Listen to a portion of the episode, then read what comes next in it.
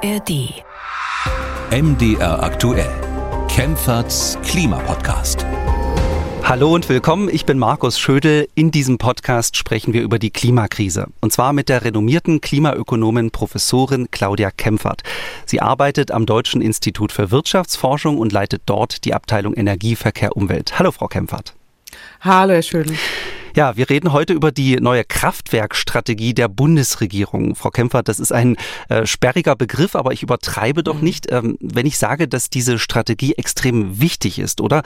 Die Strategie entscheidet darüber, ob es Deutschland in den nächsten Jahrzehnten gut geht, ob die Industrie sicher mit Strom versorgt werden kann, Arbeitsplätze erhalten bleiben, ob Strom bezahlbar bleibt. Also ein extrem wichtiges Thema, oder?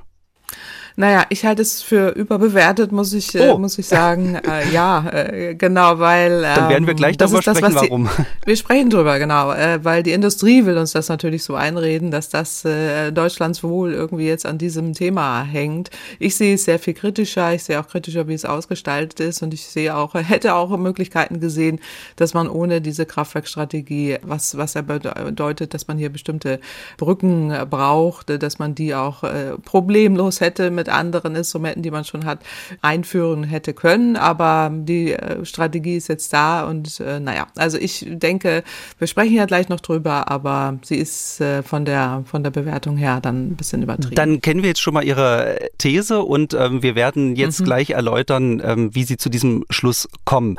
Ähm, die Bundesregierung will die Stromversorgung umbauen. Dazu äh, gehören neue Gaskraftwerke. Sie sollen Kohlekraftwerke ersetzen und Strom liefern, wenn die erneuerbaren Energien mal ausfallen.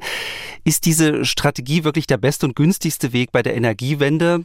Da haben Sie ja schon gesagt, eben Frau Kempfert, wahrscheinlich nicht. Mhm. Ähm, und äh, ist es jetzt wirklich ein guter Moment, um Gaskraftwerke zu bauen? Immerhin hat US-Präsident Biden gerade beschlossen, Exportgenehmigungen für Flüssiggas vorerst zu stoppen. Dann äh, schauen wir auf die neuen Klimaziele der EU-Kommission und auf eine Studie, die unsere Parkanlagen und Gärten untersucht hat. Dabei kam raus, dass erschreckend viele Pflanzen und Bäume unter Klimastress leiden. Und äh, wir beschäftigen uns mit Städten, die in der Nähe vom Meer liegen. Ein Hörer hat gefragt, wenn der Meeresspiegel um mehrere Meter ansteigt, lohnt es sich dann überhaupt noch in Städte wie Hamburg oder Bremen zu investieren? Oder sollte die Politik diese Städte lieber aufgeben? Viele spannende Themen, bevor wir los loslegen, noch der Hinweis, diesen Podcast bekommen Sie werbefrei in der App der ARD Audiothek und überall dort, wo es Podcasts gibt. Frau Kempfert, also sprechen wir als erstes äh, über die Kraftwerkstrategie, bevor wir uns anschauen, ob das sinnvoll ist ähm, oder nicht eher nicht, wie Sie eben gesagt haben, äh, was die Bundesregierung vorhat. Ähm, lassen Sie uns noch mal kurz zusammenfassen, worum es bei dieser Strategie geht. Ähm, die Bundesregierung will die erneuerbaren Energien ausbauen. 2030, also schon in sechs Jahren, sollen 80 Prozent der Stromversorgung aus erneuerbaren Energien stammen. Gleichzeitig will Deutschland aus der Kohle aussteigen und dafür Gaskraftwerke bauen. 20 Gaskraftwerke sollen es werden und äh, die haben den Vorteil, dass sie immer an- und ausgeschaltet werden können, je nachdem, ob sie äh, gebraucht werden. Wenn die Sonne scheint und kein Wind weht, bleiben die Gaskraftwerke aus. Wenn es dunkel ist und kein Wind weht, dann schaltet man sie ein. Das ist so im Groben der Gedanke, der dahinter steckt. Frau Kempfert, die Strategie geht ja noch ein bisschen mehr ins Detail. Welche wichtigen Punkte habe ich jetzt nicht erwähnt, ähm, die vielleicht noch wichtig sind aus Ihrer Sicht? Nein, das fasst es im Wesentlichen äh, zusammen, äh, dass äh, man genau eben solche Reserven vorhalten will oder beziehungsweise flexible Kraftwerke an- und ausschalten will. Wichtig ist ja hier, dass es dafür auch eine Entlohnung geben soll. Das heißt, sie werden subventioniert und es soll auch überführt werden in sogenannte Kapazitätsmärkte, die dann ab 2028 stattfinden sollen. Genau. Und ich halte das eben tatsächlich für übertrieben. Einerseits, dass man da das Wohl und Wehe der deutschen Volkswirtschaft dranhängt, aber auf der anderen Seite auch sehr teuer und äh, damit eben auch ineffizient. Und das will ich kurz begründen, warum. Weil ja, sehr gerne. Es gibt, ja, es gibt ja, es gibt äh, schon aktuell Mechanismen. Einmal die Kapazitätsreserve, es gibt die Netzreserve und es gibt die Sicherheitsbereitschaft. Äh, diese haben wir sowieso und das sind sogenannte Redespash-Regelungen, die sind abschaltbare Lasten. Also diese ganzen Netzreserven, Kapazitätsreserven bezahlen wir aktuell schon und äh, die Netzbetreiber müssen diese Anlagen eben äh, bereithalten und die werden hoch und runter gefahren, wenn wir sie brauchen. Das ist ja genau das, worüber wir jetzt aktuell auch äh, reden. Und da sind knapp 10 Gigawatt aktuell drin, das weist auch die Bundesnetzagentur aus. Da sind aber allerdings auch Kohlekraftwerke drin, das hatten wir in der Vergangenheit schon mal kritisiert, wo fraglich ist, ob die jetzt wirklich so schnell hoch und runter gefahren werden können. Bei Gaskraftwerken ist das schon sichergestellt. So, das ist das eine, dass äh, man über, hätte überlegen können, dass man auch äh, über diese Mechanismen da noch mehr Kapazitäten bereitstellt.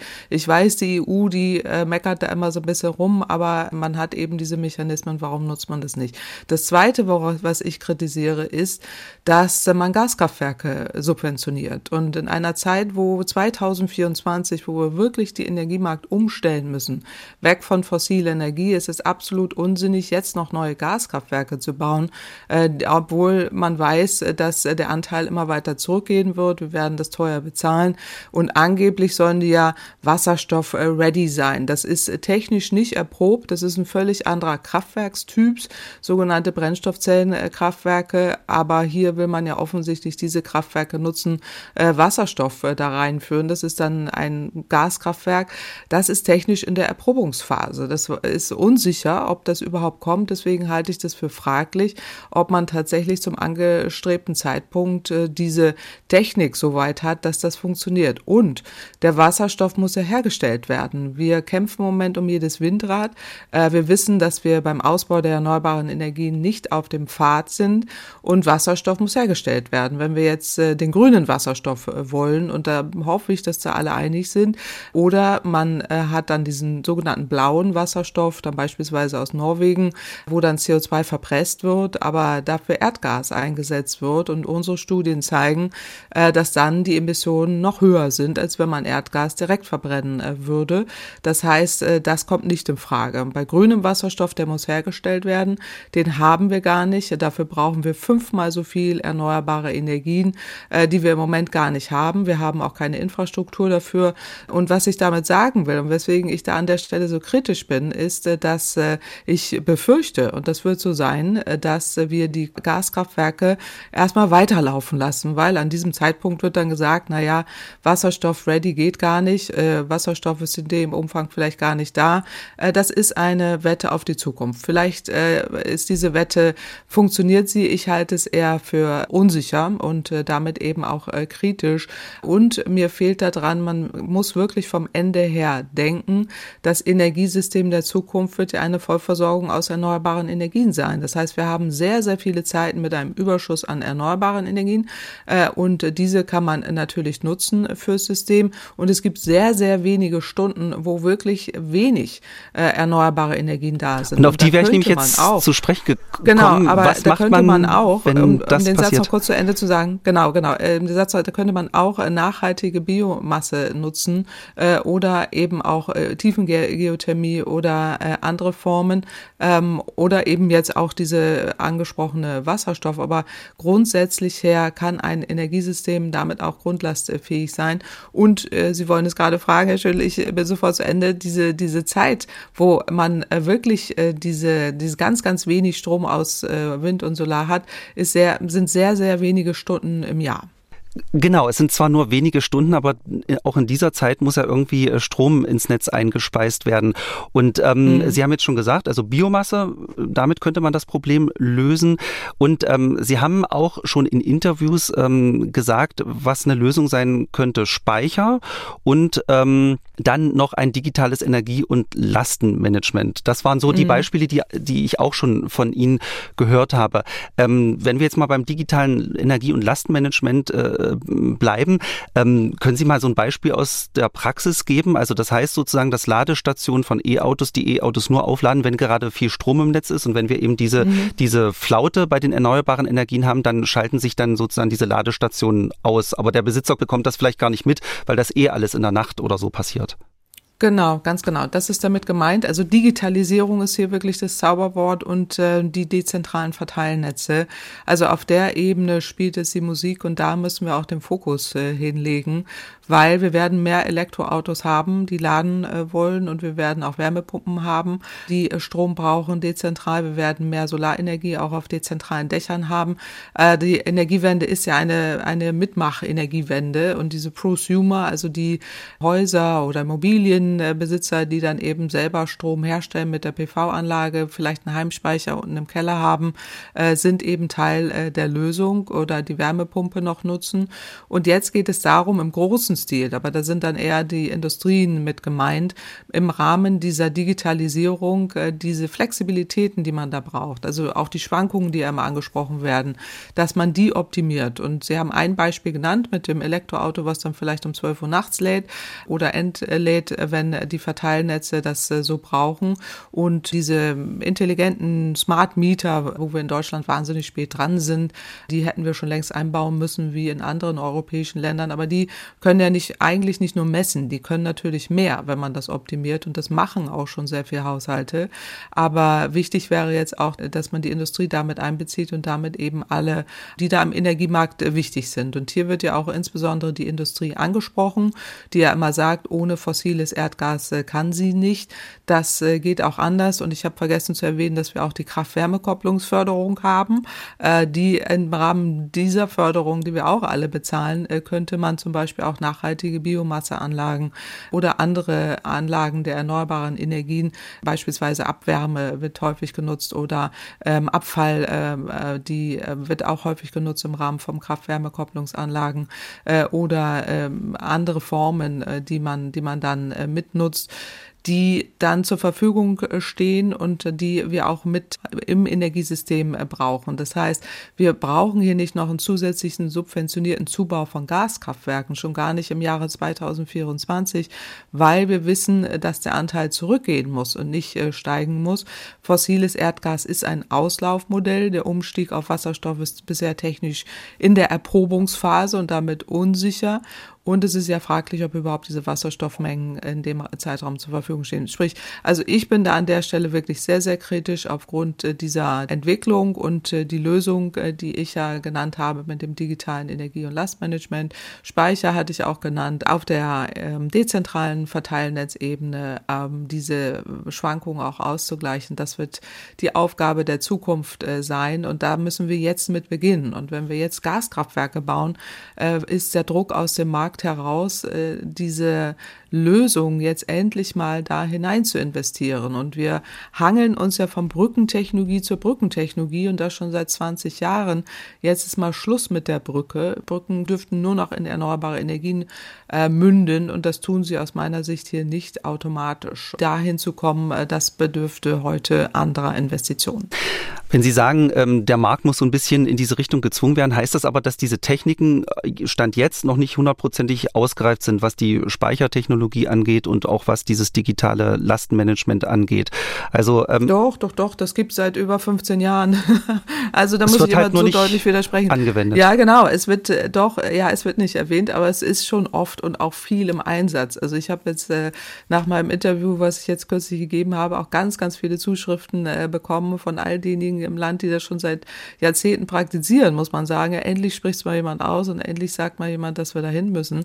Ähm, wir reden halt aufgrund der Großindustrie, die uns ja zwingt, auch zu diesen öffentlichen Debatten, nie über die Lösungen, die eben kleinteiliger sind und äh, die äh, da aber auch äh, Teil der Lösung sind. Also Digitalisierung ist nun wirklich das A und O äh, und ein digitales Energie- und Lastmanagement äh, wird praktiziert in sogenannten virtuellen Kraftwerken beispielsweise. Das, glaube ich, hatten wir auch hier schon mal im Podcast, dass es genau darum geht, mit Digitalisierung einzelne erneuerbare Energien klug zueinander zu schalten, also Wind und Solar, dann noch die entsprechenden Speicheroptionen, beispielsweise Batterien oder äh, andere Formen, das auszugleichen und äh, damit eben Versorgungssicherheit Sicherheit herzustellen, um praktisch wie ein konventionelles Kraftwerk zu funktionieren. Ja, das geht und wird praktiziert. Ähm, okay, und wie sieht das bei den Speichern aus? Ist man da schon so weit? Auch Speicherlösungen sind nicht weit weg.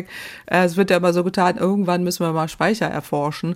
Batterien sind heute schon da, die können wir zueinander schalten. Wir haben Pumpspeicherkapazitäten in Deutschland, die wir runterfahren, die müssten wir eigentlich hochfahren. Ähm, dann gibt es äh, auch äh, weitere Speicher, äh, wie Wasserstoff ist ja zum Beispiel auch ein Speicher, E-Fuels ja auch. Ähm, und Wärme sind auch Speicher. Berlin macht jetzt Hamburg, Wien äh, haben große Wärmespeicher, wo Power to Heat stattfindet. Auch das sind große Speicher. Ähm, die sind schon im Einsatz und äh, wir reden nicht drüber. Das ist halt das Problem, dass uns diese Diskussionen aufgezwungen werden äh, von der Schwerindustrie und von der Gaslobby. Also diese Kraftwerkstrategie wird uns von der Industrie und von der Lobby aufgezwungen. Ähm, Sie sind gegen neue Gaskraftwerke. Ähm, es gibt einen Kollegen von Ihnen, ähm, der macht sich Sorgen, dass die geplanten Gaskraftwerke nicht ausreichen könnten. Ähm, und zwar der Ökonom Andreas Löschel von der Ruhr-Universität Bochum. Also wir haben ja die Herausforderung, dass mit dem Kohleausstieg mehr als 30 Gigawatt von regelbarer Leistung wegfallen, die eben, wenn Sonne, Wind nicht da sind, einspringen können. Augenblicklich äh, reden wir über einen Umfang in diesen Paketen von ungefähr 10 Gigawatt und man muss mal sehen, was entwickelt sich eigentlich bei den Erzeugungskapazitäten. Wie schnell kommen Batterien, Speicher, äh, Nachfrageflexibilisierung und das können wir heute noch nicht abschätzen. Die Lücke ist schon noch groß. 30 Gigawatt Gigawatt äh, fallen weg, äh, nur 10 kommen dazu durch die Gaskraftwerke. Herr Löschel hat jetzt nicht gesagt, baut noch mehr Gaskraftwerke, aber diese Lücke, die da entsteht, macht ihm Sorgen. Gibt es da in der Wissenschaft unterschiedliche Ansichten, wie gefährlich diese Lücke ist? Weil Sie sagen, es gibt kein Problem, wir haben Speicher, ähm, wir haben digitales Lastenmanagement. Ähm, aber Herr Löschel will sich ja allein darauf offensichtlich nicht verlassen. Also äh, grundsätzlich äh, stimme ich da ja zu, dass wir diese Lücke haben äh, und äh, dass wir die erneuerbaren Energien ausbauen müssen. Das äh, sage ich äh, jedes Mal wieder und auch deutlich. Und das ist auch aktuell äh, so, dass wir wirklich äh, mehr erneuerbare Energien ausbauen. Und ich glaube, dass das auch so ein bisschen die Sorge ist, die Andreas Löschel an der Stelle auch hat. Aber ähm, grundsätzlich äh, ist es eben so, äh, und das will ich jetzt nochmal erläutern. Ich habe nicht gesagt, wir haben Energie- und Lastmanagement und Speicher und damit ist äh, die Lücke gefüllt. Äh, ich habe es folgendermaßen äh, beschrieben. Das eine ist, dass wir über eine sogenannte, diese Kapazitätsreserven, Netzreserven, Winterreserven, ähm, die wir haben, äh, durchaus Kapazitäten, noch mehr Kapazitäten bereitstellen könnten im Rahmen der Förderung, die wir haben, um eben Teile dieser, dieser Lücke die sich aktuell noch auftun könnte, ähm, zu überbrücken. Ähm, ich sehe es mit weniger Sorge, dass wir diese Lücke nicht äh, schließen können, wenn wir endlich auch den Marktdruck hineinbringen und diese rundum sorglos äh, Subventionen für Kraftwerksbetreiber runterfahren, sondern wirklich äh, deutlich machen, investiert endlich mal auch im großen Stil in erneuerbare Energien, Erzeugungskapazitäten. Damit ist ja ein Teil gemeint, aber wir müssen auch mehr investieren in die Verteilnetze und das Energie- und Lastmanagement ist Teil der Lösung. Es muss ja heute hinein investiert äh, werden, inklusive eben auch äh, die Speicher. Und das ist das, was ich meinte, vom Ende her denken. Und diese Erzeugungskapazitäten müssen ausgebaut werden. Das ist gar keine Frage. Ähm, nur ich sehe es kritisch, dass man heute in Gaskraftwerke investiert. Das ist wirklich eine Subvention, die unnötig ist. Damit gibt man Geld für fossile viele Energiekonzerne, die im Geld schwimmen, muss man mal so deutlich sagen. Äh, gerade aufgrund der Gaskrise haben sie sehr hohe Gewinne gemacht und äh, denen gibt man jetzt noch weitere Subventionen äh, für den Bau von Gaskraftwerken, die sie am Markt auch selber bauen könnten, wenn sie denn wollten und gegebenenfalls dann über solche Reserven sich dann diese Sicherheit abpuffern lassen könnten, wenn das dann so wäre. Ich glaube aber, dass wir im Moment subventionierte Gaskraftwerke bauen, äh, die dann eben länger laufen und äh, damit erfüllen wir die Klimaziele nicht mehr. Und dann heißt es irgendwann, äh, jetzt müssen sie immer weiterlaufen und es wird nicht in ausreichend Wind- und Solarenergie investiert, in nachhaltige Biomasse, in Tiefengeothermie, in äh, Speicher und Digitalisierung, in äh, digitales Energie- und Lastmanagement. Das müsste ja heute passieren. Und wenn wir jetzt Überkapazitäten subventionieren, dann geht eben nicht der Weg hin zu einer nachhaltigen Energiewende. Und das, das ist das, was, was ich äh, meine. Aber ähm, Andreas Löschel, ich denke auch in ähnlicher Form äh, meinte, auch wenn er das noch etwas anders ausgedrückt hat. Macht die Bundesregierung die Strompreise teurer mit ihrer Kraftwerkstrategie? Also ich fürchte schon, äh, gerade weil wir jetzt ja noch äh, Überkapazitäten zubauen äh, und das auch noch subventionieren, äh, die wir nicht bräuchten. Dabei bräuchten wir eigentlich mehr Flexibilitäten äh, und diese Lösungen, die ich gerade besprochen habe, die eher das System entlasten und damit auch die Kosten entlasten äh, können. Ähm, fossiles Erdgas ist eben ein Auslaufmodell. Wenn wir da jetzt noch rein investieren, äh, ist das teuer. Und ähm, das ist auch die teuerste Variante, die man äh, machen kann, weil Gaskraftwerke sind eben am teuersten äh, am billigsten sind erneuerbare Energien. Auch äh, man muss sie, man muss hinein investieren, aber danach sind die Kosten eben äh, so gering. Und das ist bei Gas äh, nicht so. Und deswegen fürchte ich einfach, dass es hier ähm, eine sehr teure Variante, die wir, die wir machen und ähm, von der Dekarbonisierung, die da in Gefahr ist und die Klimaziele, die da in Gefahr sind, äh, ganz zu schweigen. Aber so eine Prognose, äh, wie viel Prozent das ausmacht, ist jetzt sch wahrscheinlich schwierig äh, zu machen. Nein, das kann man äh, nicht seriös äh, machen. Äh, wir müssten äh, auch mal Modellläufe machen. In unseren Modellstudien zeigt sich eben deutlich, wenn wir das machen, was ich beschrieben habe, sinken die Kosten massiv. Und äh, das liegt daran, dass ein erneuerbare Energiensystem effizienter ist, äh, gerade wenn man so macht, wie ich beschrieben habe, mit den dezentralen Lösungen, mit der Optimierung auch durch dieses Energie- und Lastmanagement, wo man eben die Kapazitäten auch optimiert und damit die Kosten äh, senkt. Ähm, das senkt die Kosten äh, perspektivisch deutlich. Jetzt, äh, je länger wir das fossile Energiesystem aufrechterhalten, desto teurer wird es. Und äh, das ist eben die Gefahr, die wir, die ich aktuell äh, so sehe. Also eine deutliche äh, Warnung. Ähm, manchmal ist ja das Timing wirklich verrückt. Ähm, die Bundesregierung kündigt an, neue Gaskraftwerke zu bauen. Fast gleichzeitig kündigt US-Präsident Joe Biden an, geplante Exportgenehmigungen von Flüssiggas zu stoppen. Ähm, wir sind in der EU ja ganz schön abhängig äh, geworden vom Gas der Amerikaner. Fast die Hälfte des LNGs äh, kommt aus den USA. Ähm, ist denn schon klar, was die Entscheidung von Biden für die EU bedeutet und für uns in Deutschland? Der Branchenverband Zukunft Gas äh, warnt ja schon, äh, wenn die Amerikaner keine neuen Anlagen bauen, haben wir in drei bis vier Jahren wieder eine Gasknappheit. Also das äh, teile ich nicht, was äh, der Gaslobbyist hier meint, äh, sondern ähm, die Studien, äh, die es dazu gibt, äh, zeigen, dass es durchaus ausreichend Flüssiggaskapazitäten äh, gibt, auch ohne amerikanisches LNG-Gas in der Zukunft, dass wir eher überversorgt sind mit Flüssiggas, was auch daran liegt, dass viele andere Anbieter da sind. Aber ähm, man hat eben von deutscher Seite sich darauf konzentriert, dass man sagte, man setzt hier auf ähm, ähm, US-amerikanisches äh, Flüssiggas. Das, äh, ich halte die Entscheidung ja für richtig, aber es ist wohl eher jetzt auch dem Wahlkampf äh, in Amerika geschuldet, weil US-Präsident Biden ja auch im Wahlkampf jetzt mittlerweile steht und die Umweltverbände und die jungen äh, Wähler äh, da Druck machen und sagen, äh, wir wollen weg von den fossilen Energien und damit haben sie auch recht. Und ich halte es auch für richtig, was, was da entschieden wurde.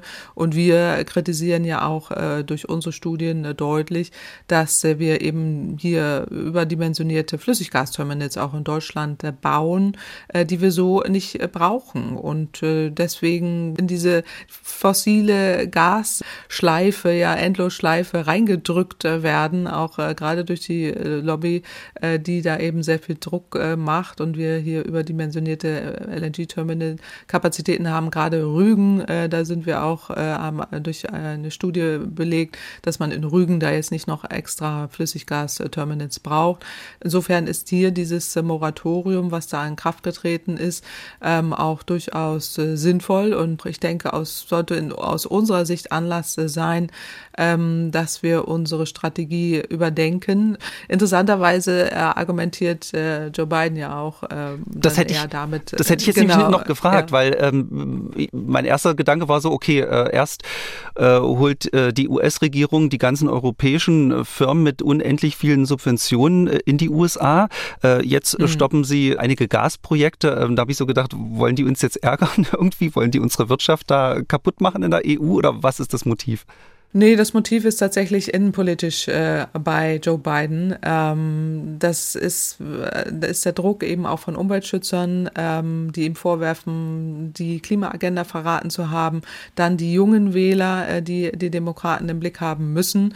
Äh, es gab auf TikTok so eine Aktivistenkampagne ähm, in den vergangenen Monaten, die da besonders gegen dieses äh, Projekt in Louisiana, äh, wo eine Flüssiggas-Erdgasanlage errichtet werden soll, demonstriert haben haben und gesagt haben, das brauchen wir nicht. Äh, und äh, das ist eben genau die Flüssiggas-Erdgasanlage, die ähm, Deutschland äh, versorgen soll. Und da gibt es eben Verträge mit den deutschen Staatsunternehmen SEFE und ENBW über die Abnahme von über, ich glaube sogar sechs Millionen Tonnen pro Jahr über einen Zeitraum von 20 Jahren. Also das ist ja auch wieder das nicht kompatibel mit der Dekarbonisierungsstrategie, Klammer auf, Klammer zu. Aber es sollte eben 2027 losgehen ähm, jetzt äh, ohne diese Exportlizenz äh, darf eben das Unternehmen äh, CP2 äh, nicht liefern und das ist jetzt erstmal gestoppt. Und so, das äh, ist etwa, betrifft so etwa ein, ein Dutzend weitere Projekte. Ähm, und jetzt in den USA ist natürlich auch die Diskussion in Fach, im Fach dass man da ähm, Venture Global hat da, glaube ich, äh, auch gesagt, dass man darauf pochen muss, dass diese Verträge, die man geschlossen hat, erfüllen muss und äh, dass jetzt auch Industriearbeitsplätze verloren gehen und so weiter. Die haben eine ähnliche Diskussion äh, dann.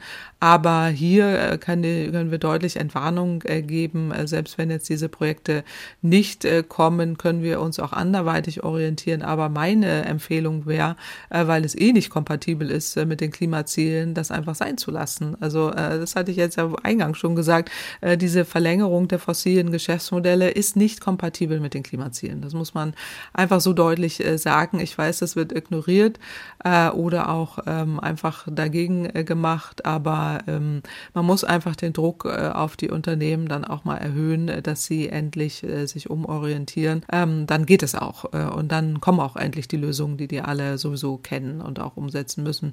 Äh, so verlängert man es und ähm, das kennen wir beim Kohleausstieg, dann verlängert man, verlängert man, verlängert. Am Ende landet man dann bei hohen Entschädigungszahlungen und das sollten wir doch möglichst vermeiden. Deswegen können wir vielleicht auch diese, diese beiden LNG-Terminal-Moratorium ähm, in den USA zum Anlass nehmen, äh, auch unsere Strategie zu überdenken. Die Kraftwerkstrategie der Bundesregierung, die Entscheidung von US-Präsident Biden, ähm, das waren alles äh, wichtige Klimanachrichten. Es gibt aber noch eine dritte wichtige Nachricht und die kommt von der Europäischen Union. Die EU-Kommission hat äh, neue Klimaziele vorgeschlagen. Bis 2040 soll der CO2-Ausstoß um 90 Prozent gesenkt werden im Vergleich zu 1990. Das klingt viel, Frau Kempfert. Reicht das aus wissenschaftlicher Sicht? Ja, also es äh, klingt viel, aber es ist notwendig, um tatsächlich diese Dekarbonisierungsstrategie zu erreichen. Und das hatte ja auch diese Expertenrat äh, der, bei der EU-Kommission empfohlen. Das halte ich auch für sinnvoll.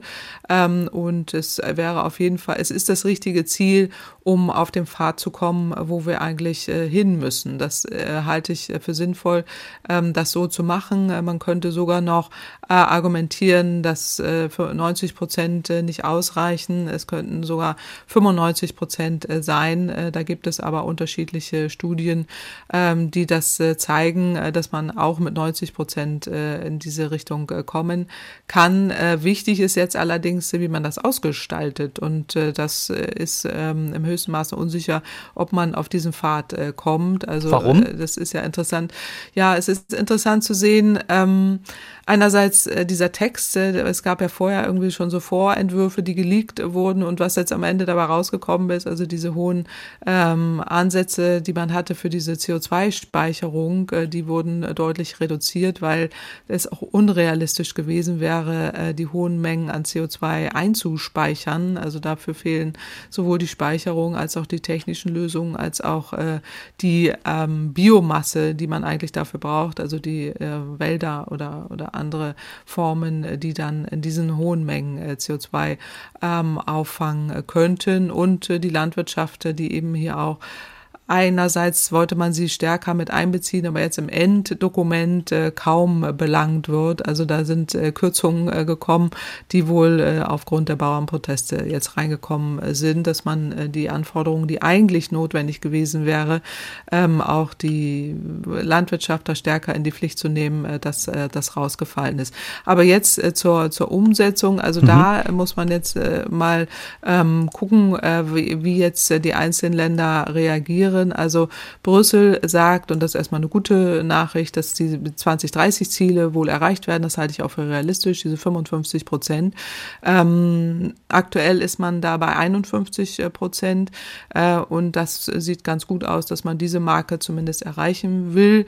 Jetzt das also neue nur ganz Ziel, kurz, ne? also wir, wir reden jetzt ja. hier von dem ersten äh, Zwischenschritt, der hier schon feststand. Das heißt, bis 2030 Genau. sollen 55 Prozent CO2 eingespart werden. Und da sagen Sie jetzt, da sind wir auf einem guten Weg, das werden wir wahrscheinlich äh, packen. Ja, genau. Das sind wir auf einem guten Weg. Das werden wir wahrscheinlich packen. Aber die Frage ist eben, was passiert danach? Und jetzt äh, danach äh, spielt ja die Musik so. Da muss man jetzt sehr viel machen, äh, gerade was jetzt äh, die, äh, die Umsetzung auch im Verkehrssektor angeht.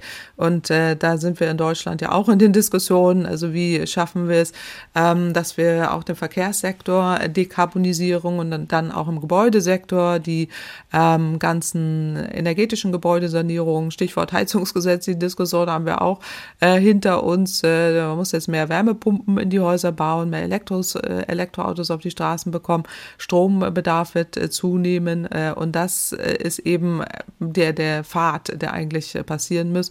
In Deutschland sind wir da auf einem guten Pfad, was jetzt auch so, so einen Ländervergleich angeht.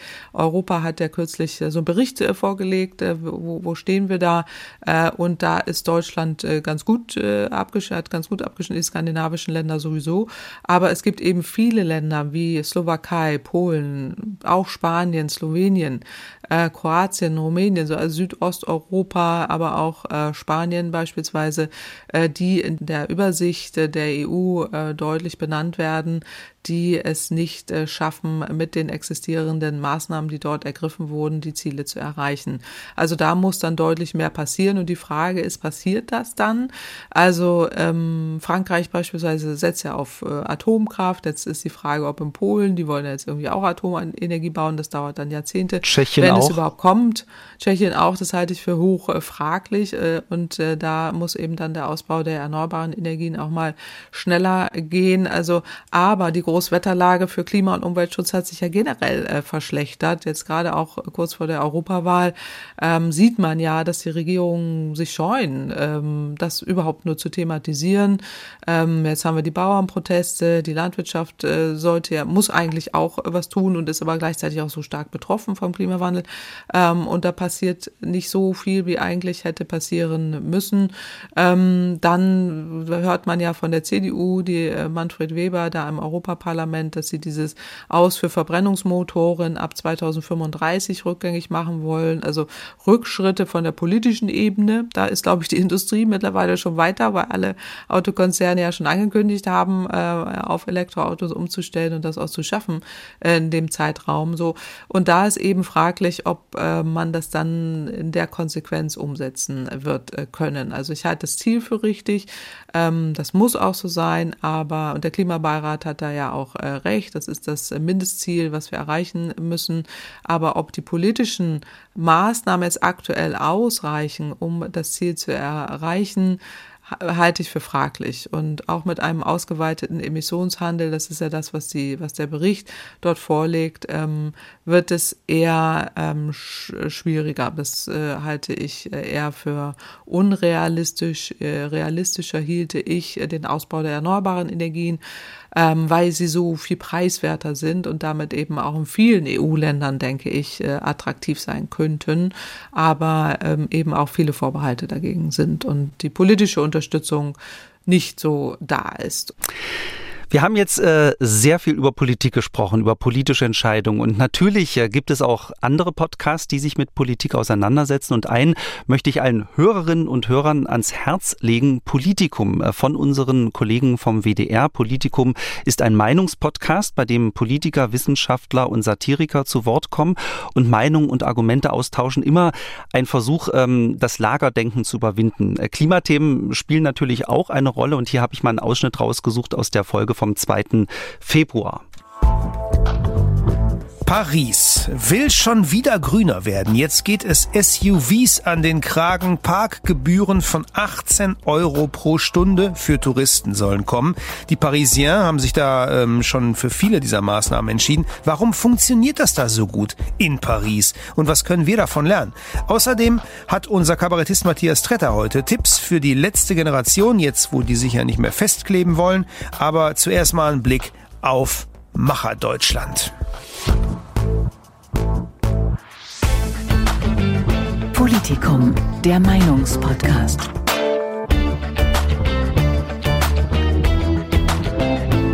Ja, das war ein Ausschnitt, äh, wie schon gesagt, äh, aus der Folge vom 2. Februar. Wer neugierig geworden ist, gerne reinhören. Politikum äh, gibt es von Montag bis Freitag werbefrei in der ARD Audiothek und überall dort, wo es Podcasts gibt. Ja, der ist gut. Ich habe auch schon mal eine Folge gehört. Ja, hat mir gut gefallen. Ja, kurzweilig. Genau, also kann ich nur empfehlen, wie gesagt, in der ARD Audiothek und überall dort, wo es mhm. Podcasts gibt. Ähm, und jetzt reden wir über ein Thema, ja, das eigentlich gar nicht so richtig in diese Jahreszeit passt. Wir reden über Klimaschäden in in unseren Parkanlagen. Im Moment haben wir keine Hitze und das Wetter ist auch eher feucht, würde ich sagen. Aber äh, spulen wir mal im Kopf äh, mal ein bisschen zurück. Äh, vielleicht nicht in den letzten Sommer, sondern in einen der Sommer davor. Da weiß ich noch ganz genau, äh, ich war hier im Leipziger Clara Zetkin Park joggen und mitten im Sommer haben die Bäume ihre Blätter verloren. Ganz einfach, weil mhm. es zu heiß und zu trocken war. Und ich weiß noch, dass ich das total gruselig fand. Ähm, Frau Kempferte, können Sie sich mhm. auch noch erinnern? Hatten Sie auch solche Momente? Ja, äh, jeder hat die, glaube ich, mittlerweile. Äh, und äh, ich leide da irgendwie auch mit. Man sieht die Bäume, also nicht nur Bäume, die die Blätter wegschmeißen weil, aus äh, Stress, sondern äh, auch, weil die fallen um bei, bei, äh, bei Sturm auf einmal, wo man sieht, die sind wirklich innen auch äh, ausgehöhlt. Äh, und die Bäume stehen absolut unter Klimastress. Und äh, das ist ja das, was die Studie auch äh, zeigt, die wirklich zu alarmierenden Ergebnissen kommt. Und ich denke, dass jede Hörerin, die da jetzt äh, ähm, das hört, mit den Bäumen äh, auch irgendwie ein Erlebnis hat, äh, wo man äh, Bäume gesehen hat und nur gedacht hat, oh je. Ähm, und das, das ist, äh, glaube ich, etwas, was, was jeder äh, kennt. Also natürlich äh, ist jedem klar, dass es äh, für Bäume nicht gut sein kann, äh, wenn sie dauerhafte Hitze und Trockenheit aushalten müssen. Ähm, wie schlimm das Problem tatsächlich ist, ähm, hat die Technische Universität Berlin untersucht und zum ersten Mal einen Parkschadensbericht veröffentlicht. Ähm, die Wissenschaftlerinnen und Wissenschaftler haben sich äh, Daten von bundesweit 62 Parkanlagen angeschaut und untersucht, welche Schäden die Dürre- und Hitzeperioden angerichtet haben. Die Daten äh, stammen von 2022 und insgesamt sind über 150.000 Bäume untersucht worden. Ähm, mhm. Frau Kempfert, was ist bei den Untersuchungen rausgekommen? In welchem Zustand sind die Bäume gewesen? Ja, also die bundesweite Studie kommt wirklich zu alarmierenden Ergebnissen. Das äh, ist äh, tatsächlich sehr besorgniserregend. Die ähm, Kollegen da von der TU, das ist ja auch eine Studie im Auftrag der Deutschen Bundesstiftung Umwelt, ähm, die da sich dann eben diesen Zeitraum 2022 bis Ende Januar 2024 sich die ähm, Bäume angeguckt haben. Sie haben eben schon genannt, über 150.000. Das sind massive Schädigungen, gerade in den historischen Parks und äh, Gärten hatten. Ähm, vielfach betroffen sind alte Gehölze, es kam zu Astbrüchen, Zusammenbrüchen und Entwurzelungen. Das ist ja das, was ich eben auch schon äh, berichtete, also dass äh, diese Bäume einfach umfallen ist, äh, wo man sieht, aber hier geht es um diese historischen Parkanlagen, wo es wirklich ganze Baumgruppen gibt, die absterben äh, und die primäre Ursache hier die Extremwetterereignisse und diese Perioden äh, sind, ähm, wo eben dieser einsetzende Klimawandel äh, den Bäumen massiv zu zu, zu schaffen äh, macht. Und diese umfassende Dokumentation und die, die Auswertung ähm, der Parks und äh, Gärten, das hat man bisher eben nicht äh, gemacht, was äh, sehr schade ist, weil hier geht's ja um historische Gärten. Also wer jetzt mal in der Nähe von einem wohnt, also der Park von Sanssouci wurde angeguckt, der Park von Schwetzingen äh, und auch der Evangelische Garten in München. Also ich war jetzt äh, in allen dreien schon mal und äh, kann nur sagen, sie sind äh, ganz wunderbar äh, und sind auch deshalb so wunderbar, weil äh, sie historisch äh, sind und da ja auch eine eine ja in den ja, Jahren und äh, so so eine lange Historie auch an akribischer ähm, Fürsorge in diesen Gärten ja stattgefunden hat und äh, jetzt äh, bricht das in sich zusammen und das äh, kann eigentlich nur ein Trauerspiel äh, sein ähm, und da kann man einfach nur ähm, sehr bedrückt sein, wenn man äh, das äh, liest, äh, wenn diese Daten äh, das so deutlich äh, machen äh, und äh, Ursache sind Trockenheit, Hitze in den letzten Jahren, Dürre, äh, die ja, machen ja so einen Vorher-Nachher-Vergleich, äh, um eben dann anhand von äh, Spektraldaten äh, der Raumfahrtmission Copernicus, des, ähm, der European Space Agency, sich, sich da angeguckt haben. Weil das wahrscheinlich nicht jeder auf dem Schirm hat. Das ist das Erdbeobachtungsprogramm ja. der Europäischen Union und auf diese Satellitendaten haben die eben auch zurückgegriffen, um von oben so einen Vorher-Nachher-Vergleich ähm, machen mhm. zu können. Da haben sie klar festgestellt, äh, dass es eine Verschlechterung des Zustands gibt. Mhm. Genau, genau. Und diese Parkanlagen eben konnten so angeguckt äh, werden. Knapp 60 Prozent aller Bäume geht es sehr, sehr schlecht. Äh, steht auch in der Studie, dass eine Verschlechterung der Situation bei Bäumen in den vergangenen Jahren nochmal deutlich festgestellt wurde. Ähm, sind lokal, sind die Effekte unterschiedlich, das muss man sagen, weil eben nicht alle so stark äh, betroffen sind. In dem Park in München oder Felderfing ähm, war der Verlust nicht so groß. Und in diesen Parks in Baden-Baden, Schloss äh, Deik und auch in Moritzburg, äh, da war es am schlimmsten. Äh, und das ist schon besorgniserregend und ist aber sehr interessant auch zu lesen, wie stark eben diese geschädigten Bäume auftreten, wo es Beeinträchtigungen gab in diesen historischen Parkanlagen.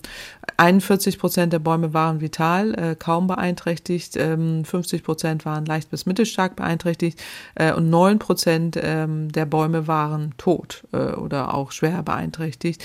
Das heißt, äh, knapp 60 Prozent aller Bäume in diesen historischen Parkanlagen zeigten starke, starke Beeinträchtigungen. Und ähm, das ist im höchsten Maße schrecklich, äh, finde ich. Also ich lese das mit einer großen Sorge äh, und es bedrückt einen auch, wenn man äh, das äh, liest, weil sie so lange da sind, diese historischen Gärten, so lange akribisch auch gepflegt wurden, ja auch in ganz unterschiedlichen Zeiten ähm, da irgendwie ihr Dasein äh, hatten. Und äh, jetzt ist es so, dass ähm, das nach und nach äh, zugrunde geht. Und äh, das soll uns alle auch äh, bedrücken. Also jetzt sind einerseits diese historischen Gärten, aber ich denke, wenn man bundesweit ja auch guckt, überall äh, sind ja, äh, gibt es geschädigte Bäume und das muss uns in große Sorge setzen, weil wir haben ja gerade besprochen, äh, die CO2-Senkenaufnahme, auch äh, Europa setzt ja da drauf. Da geht's um Bäume, da geht's um Biomasse und die Aufnahmefähigkeit wird immer weniger, weil uns die Bäume wegsterben und äh, das ist tatsächlich sehr besorgniserregend.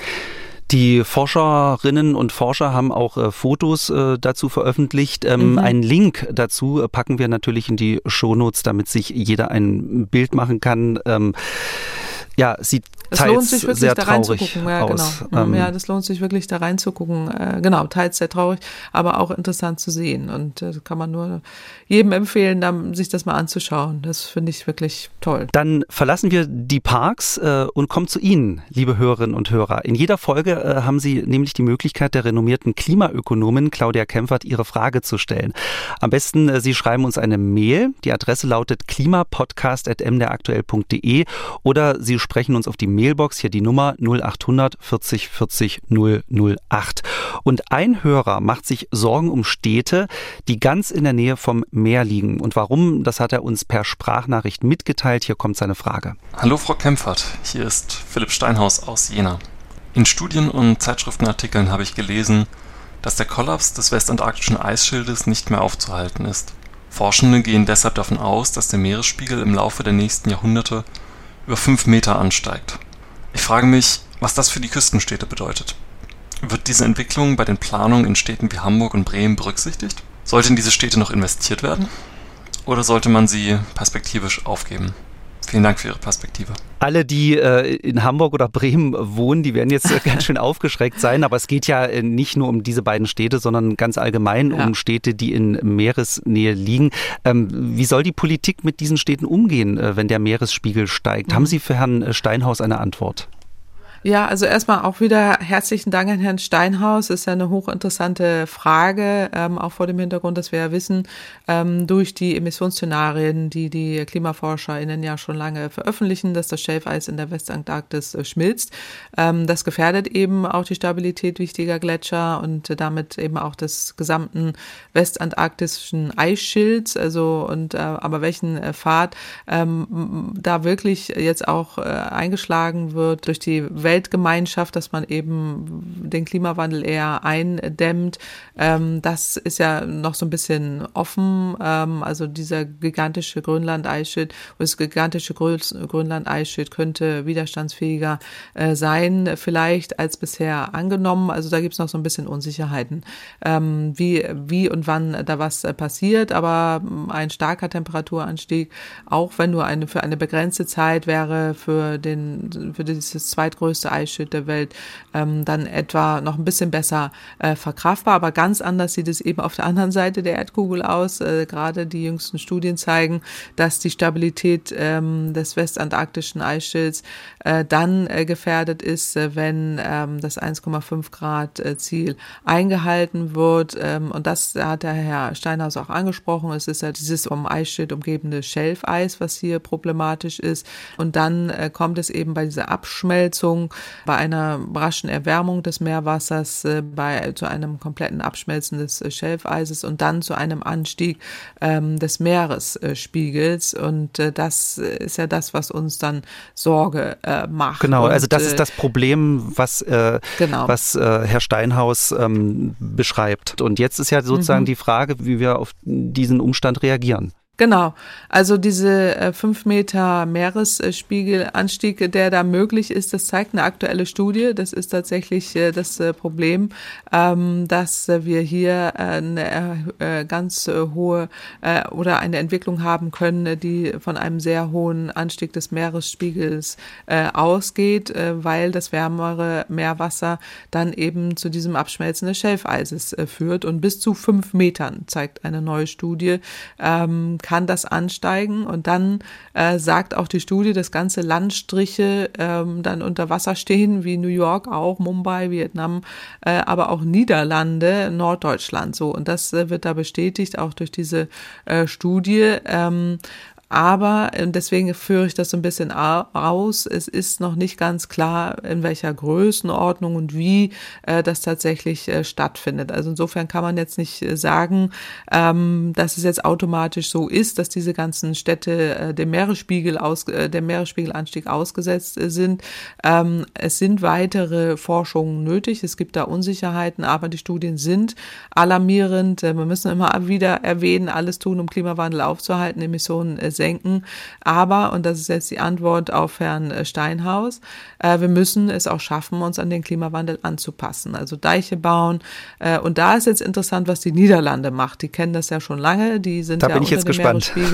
Genau, und äh, kommen da auch mit, äh, die machen äh, schon lange, und das ist hochinteressant, äh, sogenannte schwimmende Landesteile. Ähm, es ist ja so, dass ein Viertel der Niederlande unter dem Meeresspiegel liegt und das macht das Land eben besonders anfällig für den Klimawandel. Äh, und das ist auch ein Thema jetzt in den, den Parlamentswahlen gewesen, ähm, weil manche jetzt ja sagen, ähm, gibt's alles gar nicht und äh, brauchen wir nicht und andere ähm, sagen, wir müssen da sehr viel mehr tun. Und deswegen hat ähm, zum Beispiel Beispiel die Niederlande sogenannte schwimmende Häuser äh, entwickelt. So eine Art Hausboot, äh, sehr interessante Architektur, das heißt äh, Clean Ship, äh, Schonship auf Holländisch. Äh, das ist ein nachhaltiges Viertel in der Nähe von oder da in Amsterdam Amsterdam. Äh, es ist eine der nachhaltigsten Viertel Europas.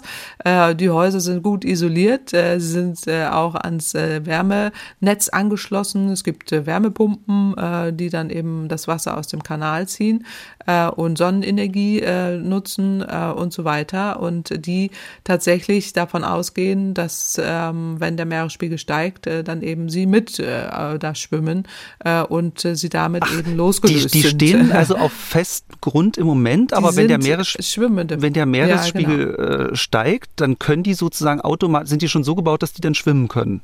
Ja, das ist das, das ist die Idee dahinter. Also die, die sind äh, auf dem Meer, ja so eine Art Hausboot. Ja, also das sind, äh, die haben getrennte Wasserläufe. Die äh, Entsorgung läuft da eben auch äh, aktuell noch mit dem Anschluss äh, ans Land, aber dennoch äh, es ist ein schwimmendes Viertel, muss man sagen, was äh, darauf ausgerichtet ist, äh, dass auch der Meeresspiegel ansteigen äh, kann.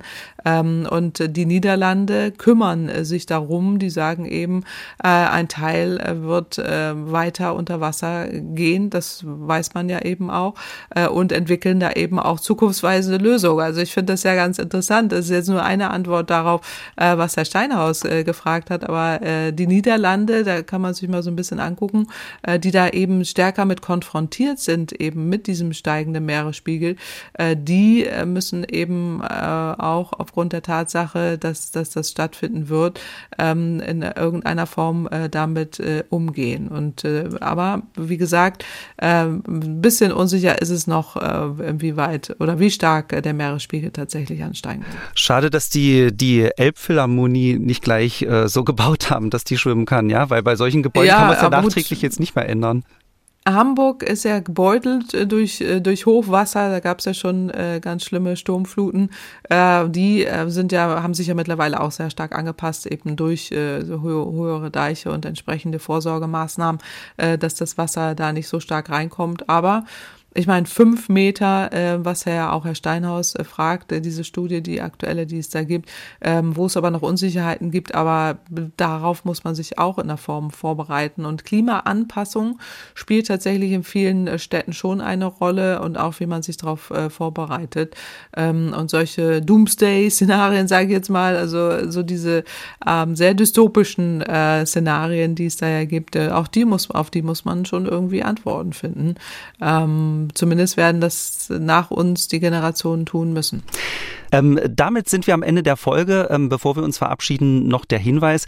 Der MDR bietet, wenn es um Klimathemen geht, nicht nur diesen Klimapodcast an, sondern es gibt auch Klimainfos zum Lesen. Der MDR schickt jeden Freitag ein Newsletter raus, das MDR Klima Update. Wer Interesse hat, registrieren können Sie sich auf der Seite von MDR Wissen. Ich bedanke mich bei allen Hörerinnen und Hörern und natürlich äh, bei Ihnen, Frau Kempfert. Die nächste Folge von Kempferts Klimapodcast gibt es dann wieder in zwei Wochen. Ich danke auch und wünsche einen äh, schönen Tag. Alles Gute. MDR aktuell. Kempferts Klimapodcast.